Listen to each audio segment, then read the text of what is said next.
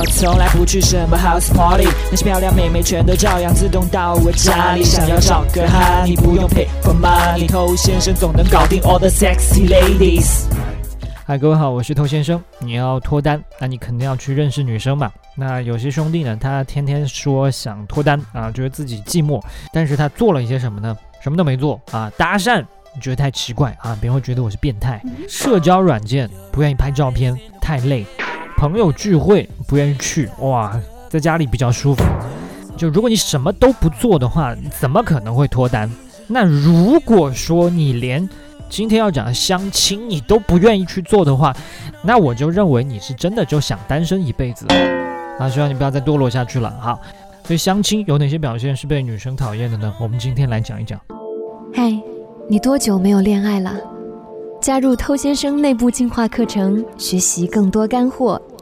微信了解一下，b a d t o u。好，我最近写了一本电子书，叫做《恋爱偷心术》，可以去添加我们的微信号 b a d t o u 进行一个免费的领取。那老兄弟，如果你加过我们之前工作室的微信号的话，不用再去重复添加，直接问他要就可以了。那其实很多女生她跟我聊过一些相亲的经历啊，说会遇到很多奇葩的对象，比方说还没有开始谈恋爱、确定关系就开始聊到一定要生男孩，就女方她可能不是说不想生男孩，但是。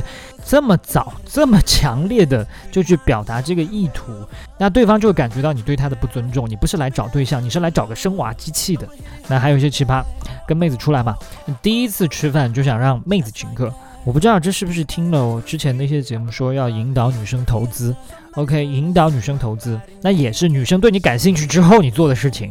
除非是你今天跟这个女生第一次见面相亲，你就发现这个女生眼睛里面已经充满了欲望，小哥哥选我选我，否则你绝对不能这么做。那还有一个需要注意的地方，百分之九十九的这种相亲关系的邀约肯定都是男生发起的，那么你是发起者，你就要承担起你的责任。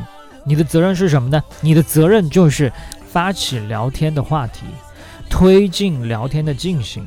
如果你主动邀了她出来，但是你不说话，呃，说没两句就不说了，等妹子找话题。那第二次你再约她，她基本上都不会跟你出来。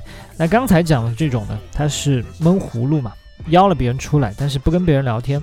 那么另外有一点也可以注意一下，虽然说你们两个是出来相亲的，你们心里面都很清楚我们要干什么，但是也不需要那么直白，不需要那么目的性极强的来表达自己，而是把那些你想让他知道的信息。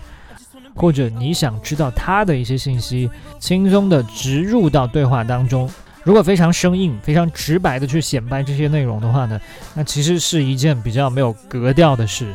当然，你碰到极度务实的女生，她可能会喜欢你这么做，但是更多的女生是会不太舒服的。我穿了什么名牌？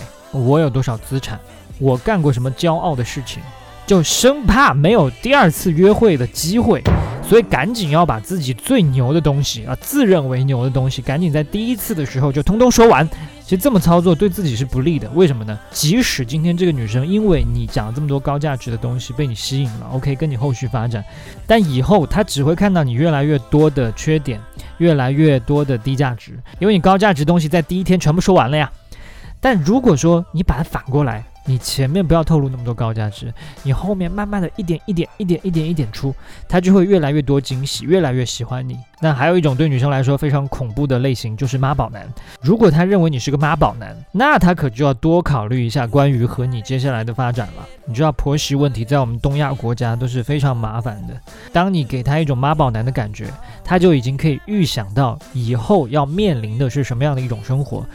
所以跟女生相亲啊，乃至未来聊天的时候呢，都尽量少说“我妈觉得怎么怎么样”，“我妈希望我怎么怎么样”。你可以聊你和妈之间的感情，但是不要表达出你对老妈说的话言听计从这一点。OK，我是偷先生，今天就跟你聊这么多了，把节目分享给你身边的单身狗，就是对他最大的温柔。